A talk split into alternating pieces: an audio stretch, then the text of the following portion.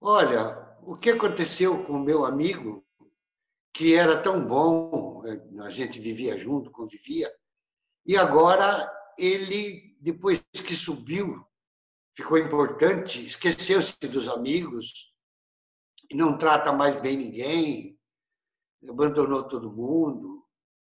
Aí o sábio falou, ele entrou na oitava casa da vida. Mas o que é a oitava casa da vida, sábio? Oitava casa da vida é o seguinte: a vida da gente é como um tabuleiro de xadrez, que tem oito fileiras e oito colunas. São oito.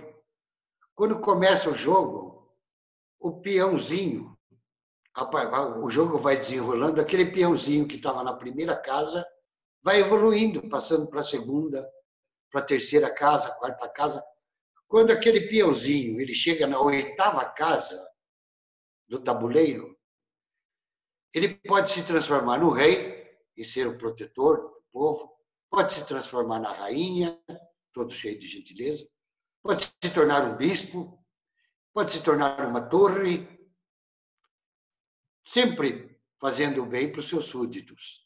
E pode também se transformar num cavalo, que sai escoiciando por aí ingrato, fazendo estrago por aí. Esse seu amigo chegou na oitava casa da vida e se transformou num cavalo. Essa é a lenda da oitava casa da vida. Né?